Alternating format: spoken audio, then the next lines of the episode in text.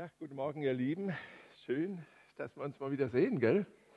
Ist ja erst eine Woche her, dass wir uns nicht gesehen haben, aber ich finde es immer gut, wenn wir uns wiedersehen. Ja, ihr seht schon das Thema heute. Ich bleibe noch an unserer Thematik der Gemeindefreizeit dran. Warum?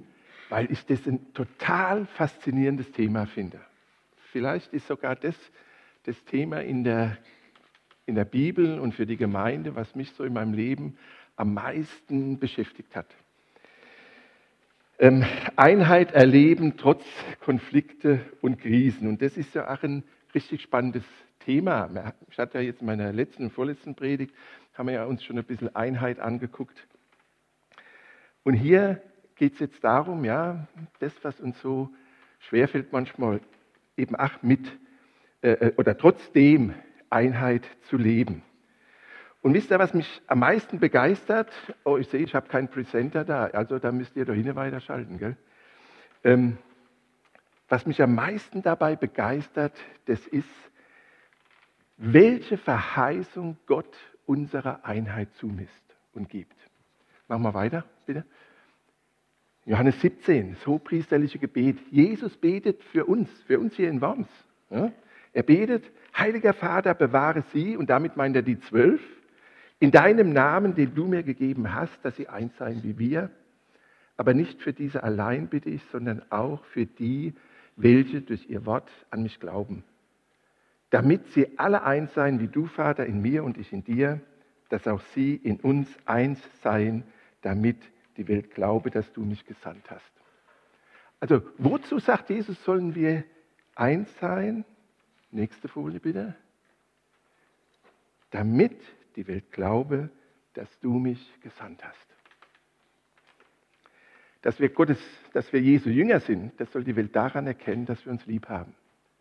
Aber dass Jesus der Sohn Gottes ist, ach danke dir, Daniel, dass Jesus der Sohn Gottes ist, das soll daran erkannt werden, dass wir eins werden. Und das muss man sich mal auf der Zunge zergehen lassen. Jesus bittet um Einheit für uns heute Morgen hier in Worms. Der erste Vers, der bezieht sich ja auf die zwölf, aber der zweite auf alle die, die nach den Zwölfen kommen. Und dazu gehören auch wir. Die Welt wird daran erkennen, dass Jesus Gottes Sohn ist, dort, wo wir die Einheit leben, um die Jesus in diesem großartigen Gebet gebittet hat. Gebittet hat, Quatsch, gebat, bat, bat, so ist er. Wenn ich so zurückdenke, bin ja jetzt hier in dieser FEG Worms schon ziemlich lange, ja, schon mehr als 67 Jahre. Daran kann ich mich zwar nicht mehr so ganz genau erinnern an die Anfänge, aber als ich dann mal so zum Ende meiner Teenagerzeit, als ich mal die 20 mich genähert habe, und wenn ich dann zurückdenke, wie viele Diskussionen wir hier in, oder nicht hier, sondern damals waren wir ja noch in der Burkhardtstraße im Gemeindehaus, wie viele Diskussionen wir da geführt haben, wie man zum Beispiel eine Evangelisation durchführen sollte, ob man das überhaupt will und wenn man es will, wie man es will. Und wenn ich mich so zurückerinnere, wie viele Diskussionen da geführt wurden und in welcher Art und Weise sie geführt wurden, dann schäme ich mich heute. Wenn ich zurückgucke, muss ich mich einfach nur schämen. Auch über das, was ich gemacht habe. Das war nämlich manchmal sehr heiße Diskussionen. Der eine war gegen ein Zelt, der andere war für ein Zelt. Der andere war für Großveranstaltungen, der andere sagen, die sind ja generell schlecht, das ist auch ja alles gar nichts und ist unpassend. Und wieder ein anderer, der wollte Traktate verteilen. Und sofort hat ein anderer gesagt, wieso Traktate, die werden doch eh nur in den Müll geschmissen. Und alle diese Ideen und alle diese Argumente wurden begründet damit, dass Menschen mit dem Evangelium erreicht werden sollen. Das muss man sich mal überlegen. Da war eine Gemeinde angetreten, um der Welt zu sagen, dass Jesus Christus der Sohn Gottes ist, dass er unser Retter und Löser ist. Und es wurde nicht nur diskutiert, sondern manchmal wurde auch heftig gestritten mit allen, mit allen Konsequenzen. Menschen fühlten sich verletzt, übergangen, Immer haben die anderen recht, immer wird das gemacht, was die wollen. Menschen haben sich zurückgezogen oder haben nur auf halber Flamme mitgemacht. Und das Schlimme an der Geschichte ist, ich war viel zu oft dabei.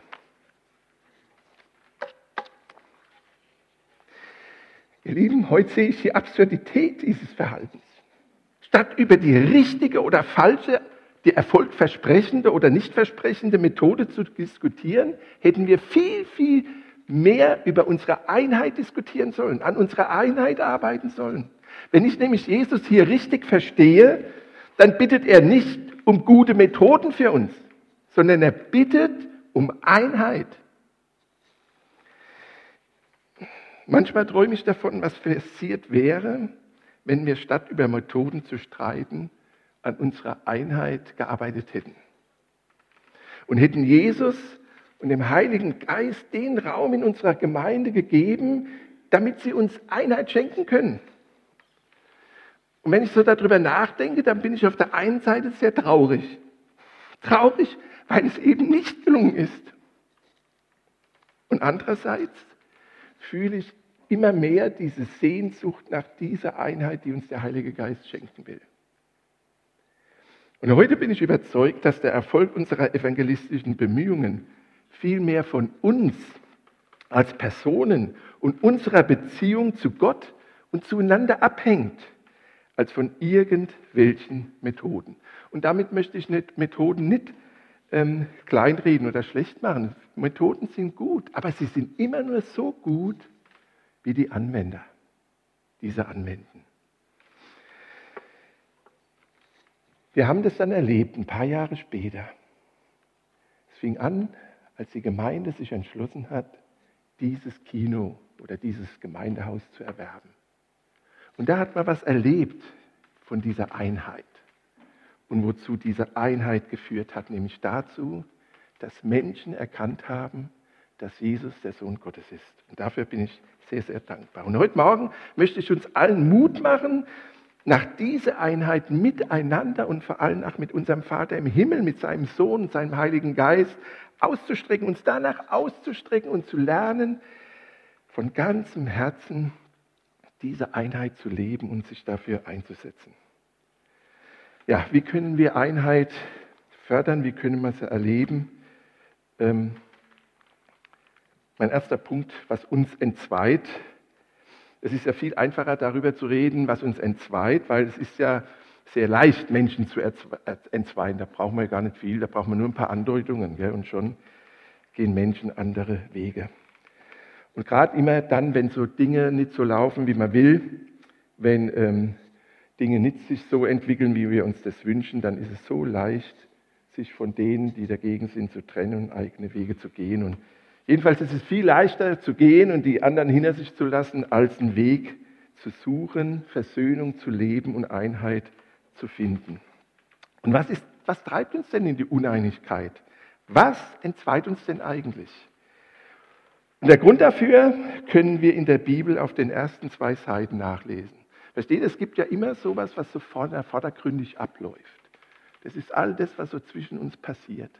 Aber doch gibt es ja noch so, ein innerer, so eine innere Wirksamkeit, die man nicht auf Anhieb sieht.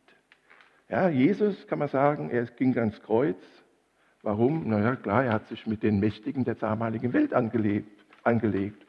Er hat sich mit seinen Vorgesetzten, mit seinen Politikern und religiösen Führern damals überworfen und die Konsequenz war, dass man ihn umgebracht hat. Das ist vordergründig. Aber wenn man den inneren, den inneren Ablauf sieht, dann kommt man zu einem ganz anderen Schluss. Da war der Sohn Gottes, der stirbt am Kreuz für unsere Schuld. Er, er wird von seinem Vater auferweckt am dritten Tag und er baut seine Gemeinde. Und so ist es ach, schon passiert von Anfang an.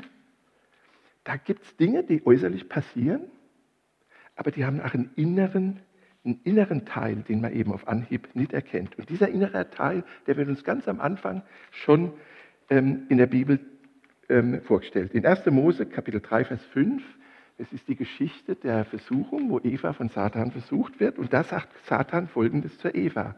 Sondern Gott weiß, dass an dem Tag, da ihr davon esst, von diesem Baum, der von dessen Frucht sie nicht essen durften, eure Augen aufgetan werden. Also ihr erkennt plötzlich Dinge, die ihr jetzt noch nicht erkennt. Und ihr sein werdet wie Gott. Ihr werdet sein wie Gott. Und worin besteht diese Ähnlichkeit dann zu Gott? Sie besteht nicht mehr darin, seine Ebenbilder zu sein und seine Freundlichkeit und Güte und so weiter zu, zu widerspiegeln, sondern ihr werdet erkennen, was gut und böse ist. Oder man könnte auch sagen, ihr werdet erkennen, was richtig und was falsch ist. Ihr werdet sein wie Gott und könnt erkennen, was richtig und falsch ist. Versteht ihr? Und das ist unser Problem. Sein wie Gott heißt also, ich erkenne, was richtig und falsch ist. Nur Gott ist derjenige, der bestimmt, was richtig und falsch ist. Wenn ich also plötzlich in der Lage bin, zu bestimmen, was richtig ist, bin ich dann Gott? Versteht ihr? Da liegt das Problem. Ich bin das Maß aller Dinge. Ich bestimme, was richtig und was falsch ist und damit setze ich mich an Gottes Stelle. Und das ist das, was der Satan hier mit der Eva am Anfang gemacht hat. Und die beiden treibenden Kräfte, die in diesem Geschehen sind, der Satan auf der einen Seite und auf der anderen Seite unser eigener Stolz. Und Stolz heißt ja nichts anderes, ich bin das Maß aller Dinge. Nur ich verstehe das Leben richtig, nur ich weiß, wie man richtig nach der Bibel lebt. Ich habe die wahre Erkenntnis aus der Bibel. Und das muss doch jeder einsehen. Und irgendwann werdet ihr das auch einsehen, dass das, was ich sage, richtig ist. Ich weiß, was richtig ist, ich weiß, was falsch ist. Ich weiß, ach, welche Methode in der Evangelisation gut ist und welche nicht. Und ihr Lieben, das ist die Melodie im Hintergrund dieser Welt.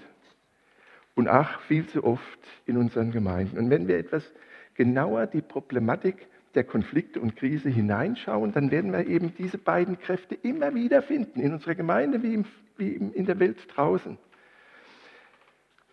Wiederhole mal so ein paar Sachen, ich habe das vor ein paar Jahren schon mal erzählt. Was ist ein Konflikt oder was ist eine Krise? Ein Konflikt ist, wenn etwas oder jemand mir bei der Erfüllung meiner Bedürfnisse oder Wünsche im Wege steht.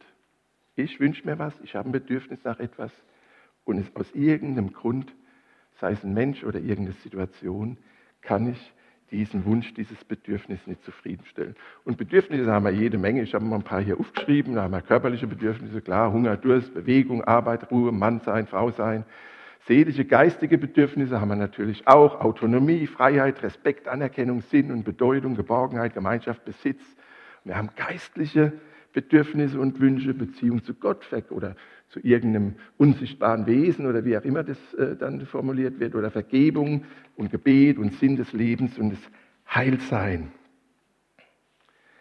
Und es gibt ja noch viele mehr, viel mehr als die, die ich hier aufgeschrieben habe. Wenn ich also ein Bedürfnis habe, etwas haben möchte, um dieses Bedürfnis zu stillen und jemand mich daran hindert, das zu erreichen, dann habe ich einen Konflikt. Dann lebe ich mit dem, mit dem was mich da hindert, in Konflikt.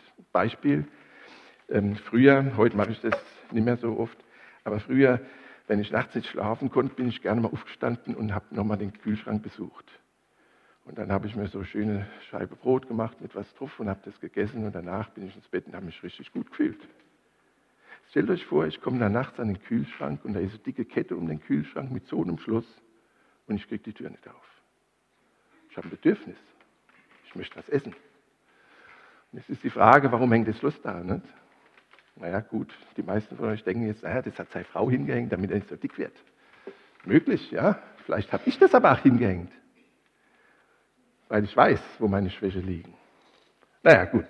Oder es gibt andere Dinge. Anerkennung. Wie oft ist es bei uns in der Gemeinde, ach so, ich möchte Anerkennung, möchte jemand mit Bedeutung sein, möchte ach mal auf der Bühne hier stehen, im, im Rampenlicht oder ich möchte irgendwas machen und ich kann es einfach nicht erreichen, weil immer andere da sind, die das machen. Die stehen mir ständig im Weg. Und manchmal stehe ich mir sogar selbst im Weg. Das können wir beim Paulus sehen. Der Paulus hat mal geschrieben, das Gute, was ich tue, das tue ich nicht. Und das Böse, was ich eigentlich gar nicht tun will, das tue ich. Paulus hat sich selbst im Weg gestanden. Er konnte das, was er eigentlich wollte, nicht tun. Er hatte einen Konflikt mit sich selbst. Und ihr Lieben, manchmal steht uns auch Gott im Weg. Und wir können nicht erreichen, was wir uns vorgenommen haben. Und dann haben wir einen Konflikt mit Gott. Das kommt auch öfter vor. Aber versteht ihr, das Problem ist gar nicht der Konflikt. Der Konflikt ist eben das, was ich gerade beschrieben habe. Das Problem beginnt dort, wo wir versuchen, diesen Konflikt zu lösen und besteht darin, wie wir diesen Konflikt lösen. Da steht ja, wenn der Kühlschrank zu ist, was habe ich zwei Möglichkeiten, um den Konflikt zu lösen. Ich kann mich ins Bett legen und schlafen oder ich kann meine Frau anschreien und sagen, ich will sofort den Schlüssel hier haben, damit ich an den Kühlschrank kann. Ich möchte lieber Traktate verteilen. Lieber als eine Großevangelisation. Aber die anderen, die wollen das nicht. Die sagen, das wäre Quatsch. Und was tue ich jetzt? Und ihr könnt hier aus eurem eigenen Erfahrungsbereich noch tausend von Beispielen anfügen. Und was passiert dann? Ich kämpfe in endlosen Diskussionen gegen die anderen, um meinen Standpunkt durchzusetzen. Und das Schlimme ist, dann kommen immer noch Leute, die sagen zu mir, nein, lass dich bloß nicht auf das ein. Die wollen doch nur das machen, was sie wollen. Bleib du dir treu, bleib deiner Überzeugung treu. Dann geht man frisch gestärkt erneut in so eine Auseinandersetzung und die Fetzen fliegen. Und so versucht jeder seinen Willen durchzuboxen. Die anderen von seinen Ideen, von seinen Vorstellungen, von seinen Aktivitäten zu überzeugen. Und ihr Lieben, da wird eine Unmenge an Energie verschleudert und am Ende und das ist das Schlimme, am, jeder, am Ende macht jeder seinen eigenen Kram. Und so ist es doch auch in anderen Situationen, auch in größeren Krisen, Ehekrisen. Ne? Da ist ein Ehepaar, das hat eine Ehekrise. Warum? Naja, weil der Partner den Erwartungen, die an ihn gestellt werden, nicht erfüllt und alle Erziehungsversuche über die Jahre hin völlig fehlgeschlagen sind. Der andere steht mir im Weg, um mein Bedürfnis nach Glück zu erfüllen und wir haben dann einen massiven Konflikt mit unserem Partner und es ist so schwer, solche Konflikte zu lösen. Wir versuchen, den anderen unter Druck zu setzen. Wir versuchen, ihn irgendwie ihn dazu zu bringen, dass er endlich das tut, was ich will. Am Anfang geht es noch mit Reden, mit Bitten. Irgendwann muss er das doch mal einsehen. Und manchmal werden dann die Stimmen lauter. Und manchmal fliegen sogar Fäuste. Und wir suchen uns dann irgendwann einen neuen Partner. Trennung. Ich trenne mich einfach von dem. Und so geht es mit vielen anderen Lebenskrisen doch auch. So habe ich mir mein Leben nicht vorgestellt. Was ich erreichen wollte, habe ich nicht erreicht. Irgendetwas oder irgendjemand hindert mich daran, meinen Lebenstraum zu erleben, zu erfüllen und zu leben. Und heute ist es ja für uns richtig wichtig, seinen Lebenstraum zu leben. Und wenn es nicht geht, wenn uns irgendetwas oder irgendjemand im Weg steht, haben wir einen Riesenkonflikt. Und die schwierigste Lebenskrise, die uns allen noch bevorsteht, wenn mir bewusst wird, dass ich mal sterben muss oder dass ein geliebter Mensch sterben muss. Wir hatten noch so viele Pläne. Wir wollten noch so vieles gemeinsam tun und plötzlich ist Schluss. Irgendjemand oder irgendetwas hindert uns daran, unser, unser Leben so zu führen, wie wir es uns wünschen. Und wir fangen an, gegeneinander zu kämpfen und wir verlieren dabei unsere Einheit und wir werden getrennt. Getrennt voneinander und letztlich danach getrennt von Gott. Und Trennung voneinander und von Gott bezeichnet die Bibel als Sünde. Das ist Sünde. Das können wir tun, um die Einheit zu bewahren. Und dazu habe ich einen Text aus Epheser 4, Vers 1 bis 6, die mit auf der Frandzeit waren. Ihr erinnert euch, Daniel hat uns dazu schon mal einiges gesagt.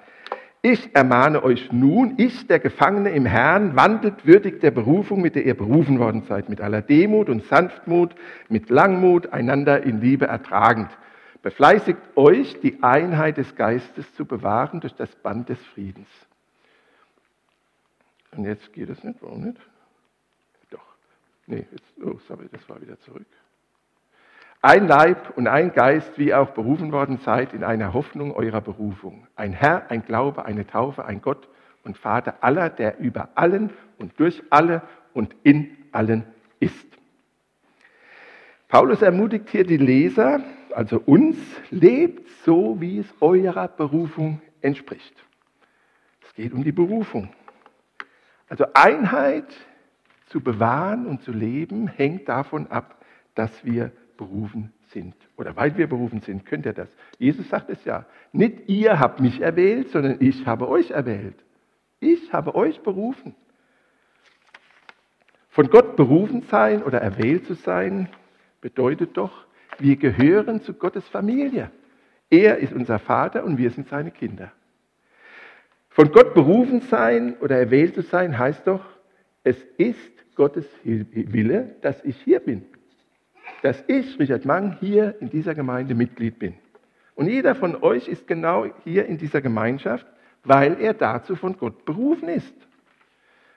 Und das gilt auch für die, die nicht meiner Meinung sind, die andere Vorstellungen von Gemeinde haben.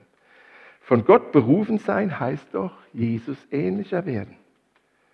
Wir sind doch in den Prozess, in den uns Gott hineinnimmt nach unserer Bekehrung, in dem uns Gott verändern will. Er will uns doch in diese Menschen verändern, die seine Ebenbilder sind, die seine Herrlichkeit, die seine Liebe, seine Freundlichkeit, seine Güte, seine Barmherzigkeit, seine e-, endlose Geduld, all diese guten Wesensmerkmale, die wir an Gott schätzen, dass er die in uns weckt und ver ver verstärkt, damit wir sein, all diese Wesensmerkmale widerspiegeln. Von Gott berufen sein heißt auch, wir, die Gemeinde, wir sind der, der Leib Jesu.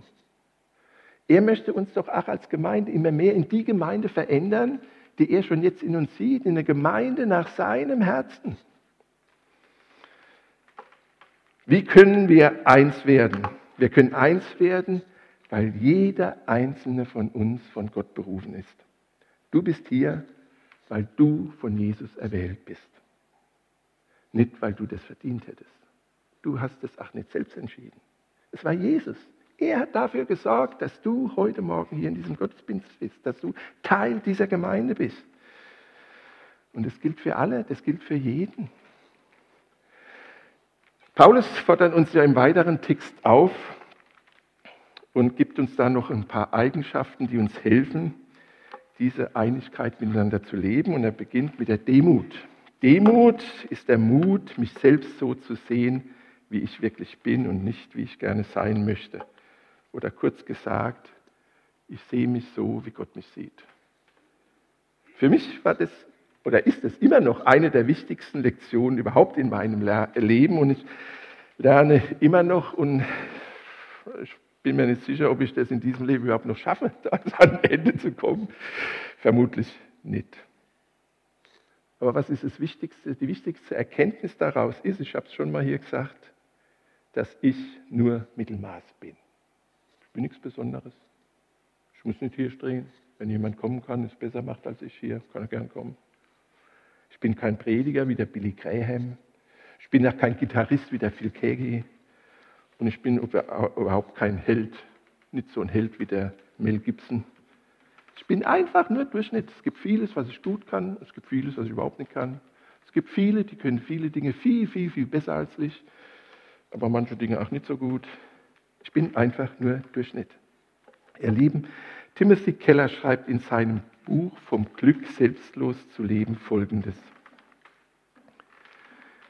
Demut, wie das Evangelium sie meint, bedeutet es nicht mehr nötig zu haben, über mich nachzudenken. Ich finde das ein großartiger Satz und ich kann euch das Buch nur empfehlen. Ein tolles Buch. Nicht mehr nötig zu haben, über mich nachzudenken. Und hier merken wir schon, Stolz und Hochmut ist ja genau das Gegenteil. Stolze Menschen denken ja ständig über sich selbst nach. Und welches Bild sie nach außen abgeben. Stolze Menschen, die sind doch nicht mit dem zufrieden, was sie haben. Und vor allen Dingen, die werden erst dann zufrieden, wenn sie ein bisschen mehr haben als der Rest der Menschheit. Und deshalb muss ja auch immer alles gemacht werden, was sie sagen, was sie sich vorstellen wie sie sich das vorstellen. Und deshalb fällt es ihnen ja auch so schwer, sich unterzuordnen und zu tun, was ein anderer vorschlägt. Das machen die nicht gern. Weil sie sich ständig um sich selbst drehen. Sie sind in sich selbst verliebt. Wisst ihr, Liebe, Selbstliebe muss man eigentlich gar nicht lernen. Es gibt ja gar keinen Mensch, der nicht in sich selbst verliebt wäre. Es gibt vielleicht Menschen, die haben, die haben Probleme, sich selbst anzunehmen, aber verliebt ist jeder in sich. Woran kann man nun einen demütigen Menschen erkennen? Oder jemand, der es nicht nötig hat, über sich nachzudenken. Und hier schreibt der Timothy Keller, ich habe das mal zusammengefasst, richtig gute Sachen. Also demütige Menschen, das sind Menschen, die sich selbst nicht so wichtig nehmen. Ja, das ist schon mal gut, sich selbst nicht so wichtig zu nehmen. Demütigen Menschen, die könnt ihr kritisieren. Und, das ist das Interessante, sie werden davon nicht verletzt werden. Und sie werden auch ganz bestimmt nicht davon vernichtet. Sie werden auch keine schlaflosen Nächte deswegen haben. Warum? Sie können sich Kritik anhören und verstehen diese Kritik als Chance der Veränderung. Demütige Menschen, die möchten Jesus ähnlicher werden. Und deshalb wollen sie lernen, so zu sein, wie Jesus ist. Und deswegen denken sie gar nicht über sich nach, sondern sie denken über Jesus nach und wie Jesus ist und wie sie mal sein werden wollen. Demütige Menschen können sich freuen, wenn andere etwas haben, was sie selbst nicht haben und sich darüber freuen, ohne Neid und Eifersucht und ohne den Wunsch, es selbst haben zu wollen. Demütige Menschen, die können auf eigene Ideen leicht verzichten und eigene Ideen leicht aufgeben, wenn andere bessere sind, um das Ziel zu erreichen. Demütige Menschen freuen sich über die Erfolge anderer, auch wenn es nicht die eigenen Erfolge sind. Demütige Menschen, die freuen sich genauso sehr darüber, dass einem anderen etwas gelingt, die freuen sich so, als wenn es ihnen selbst gelungen wäre. Das sind Menschen, die wissen, dass sie nicht das Maß aller Dinge sind, sondern sie sehen sich genauso veränderungsbedürftig wie ihre Geschwister und deshalb werden sie sich nicht über sie stellen. Heute kann ich das viel besser, weil ich weiß, wie wichtig Gott mich nimmt. Ich bin wichtig, weil Gott mich wichtig nimmt. Und deshalb muss ich mich nicht wichtig nehmen. Schließlich hat er mich berufen und auserwählt, weil er mich gebrauchen kann und will in der Gemeinde und außerhalb der Gemeinde, dort, wo er mich hingestellt hat. Und deshalb muss ich mich nicht so wichtig nehmen. Ihr Lieben, ich muss nicht dauernd über mich nachdenken. Wisst ihr warum? Weil Gott über mich nachdenkt. Gott hat versprochen, er sorgt für mich. Trachtet zuerst nach seinem Reich und alles andere sorgt dafür, sagt Gott, sagt Jesus. Und es gilt doch auch für meine Geschwister. Es gilt doch auch für euch. Es gilt doch nicht nur für mich. Es gilt auch für euch. Auch ihr seid jeder einzelne Gott so wichtig, dass er ans Kreuz geht und dort stirbt, aufersteht und euch ein Leben in seiner Herrlichkeit anbietet. Gut, gehen wir mal weiter. Sanftmut, Langmut und Liebe. Sanftmut, diese milde, freundliche Verhaltensweise, die nicht verletzt, die auf Hieb und Sticheleien verzichtet, die den Mut hat, dem anderen freundlich zu begegnen, auch dann, wenn der andere mich verletzt und mich ungerecht behandelt. Und da muss man in so einer Situation auch nicht mit Härte reagieren. Nein, ich darf barmherzig sein, weil Gott barmherzig ist. Oder Langmut. Langmut ist der Mut, die anderen so zu sehen, wie sie sind und sie trotzdem zu lieben. Singen wir doch immer so schön. Gell? Und ich danke dir, Gott, dass du mich kennst und trotzdem liebst. Genau das ist es. Langmut, trotzdem wir sie kennen, die Geschwister, sie zu lieben und das auf einen langen Zeitraum. Warum? Weil auch ich geliebt bin. Und auch, weil auch ich Gott immer wieder zur Last falle und er manches wahrscheinlich auch nur mit seiner großen Liebe ertragen kann. Oder die Liebe zu ertragen. Ach, all die Unterschiedlichkeiten in so einer Gemeinde, all dieses viele Unterschiedliche, was oft so schwer ist zu einen und zueinander zu bringen. All diese Eigenschaften, die werden von Gott geschätzt und sind deshalb für uns wichtig und erstrebenswert. Und im Leben Jesu können wir ja diese Eigenschaften auch alle wiedersehen. Und ihr Lieben, wenn wir diese Eigenschaften lernen, dann wird uns das helfen, die Einheit zu leben, die der Heilige Geist uns in unserer Gemeinde schenken will. Und Herr Paulus, da geht er noch weiter, was uns eint. Und Paulus nennt jetzt hier sieben Einheitsfaktoren. Ein Leib und ein Geist, eine Hoffnung, ein Herr, ein Glaube, eine Taufe, ein Gott und Vater. Ein Leib, klar, das ist die Gemeinde. Und was die Einheit dieser Gemeinde schafft, ist der eine Geist, der Heilige Geist, der in jedem von uns wirkt. der die Gemeinde erfüllt und es ist ein Herr, an den wir glauben. Es ist der gleiche Jesus, der für uns am Kreuz gestorben ist und in dessen Tod auch wir hineingetauft sind und mit dem auch wir alle auferstehen werden. Und es ist ein Vater und ein Gott von uns allen, der über allen und durch alle und in allen ist und wirkt. Heute, ihr Lieben, möchte ich nicht mehr mit Geschwistern streiten über das, was meiner Meinung nach richtig ist. Denn in allen wirkt Gott selbst. Wie kann ich denn mit euch streiten, wenn Gott in euch wirkt? Wenn der Heilige Geist zu euch redet, wie kann ich denn da mit euch darüber streiten, wer recht hat?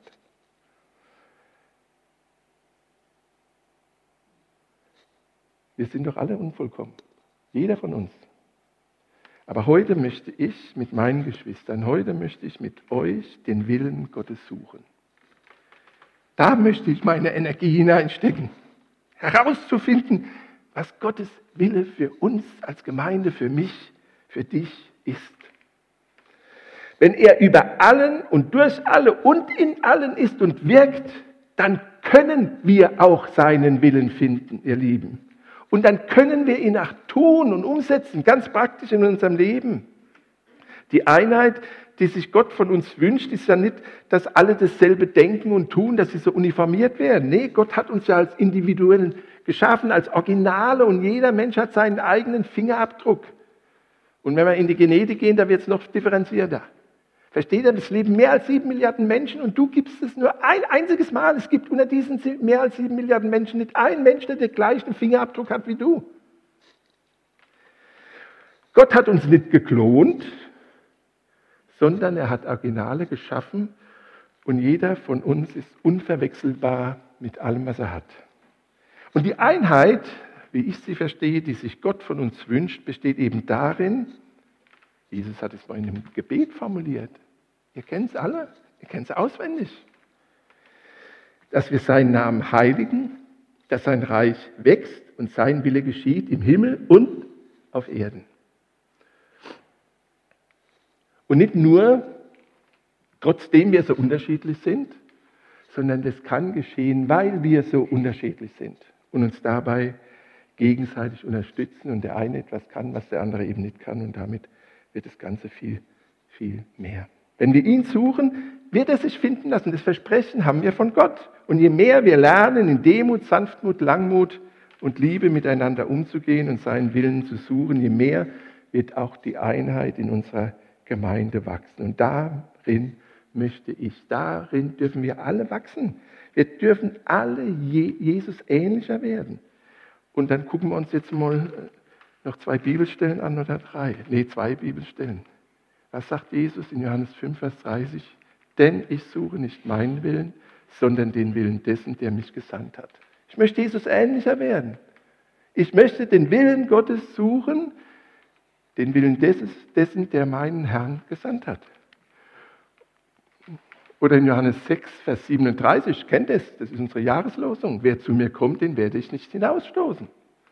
Und er gibt die Begründung, denn ich bin vom Himmel gekommen, nicht damit ich meinen Willen tue, sondern den Willen dessen, der mich gesandt hat.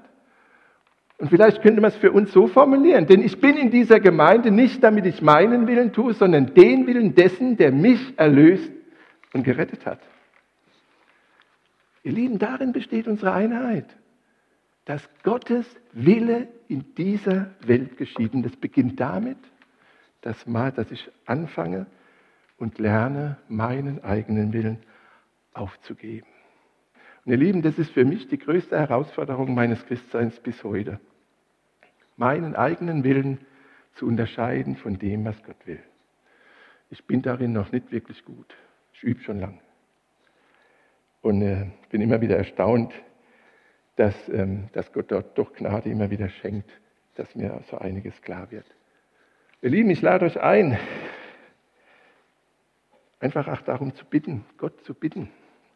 Ich habe schon oft gesagt, das Gebet, das ich am häufigsten bete, das ist das Gebet, Herr Jesus Christus, lass mich dir ähnlicher werden. Lass mich ein Mann nach deinem Herzen werden. Dann, dann lerne ich doch die wichtigen Dinge in meinem Leben dann lerne ich doch alles das, was wir brauchen, um Einheit zu bewahren und vor allen Dingen die Welt wird erkennen, dass du, Jesus, der Sohn des lebendigen Gottes bist. Und schließ mit dem Beginn von diesem großartigen Gebet. Vater unser, geheiligt werde dein Name, dein Reich komme, dein Wille geschehe, wie im Himmel, so auf Erden. Und auch in unserer Gemeinde. Das ist mein Wunsch für uns. Und wenn wir darauf hinarbeiten, dann wird auch die Einheit von Gott, vom Heiligen Geist in uns bewirkt. Amen.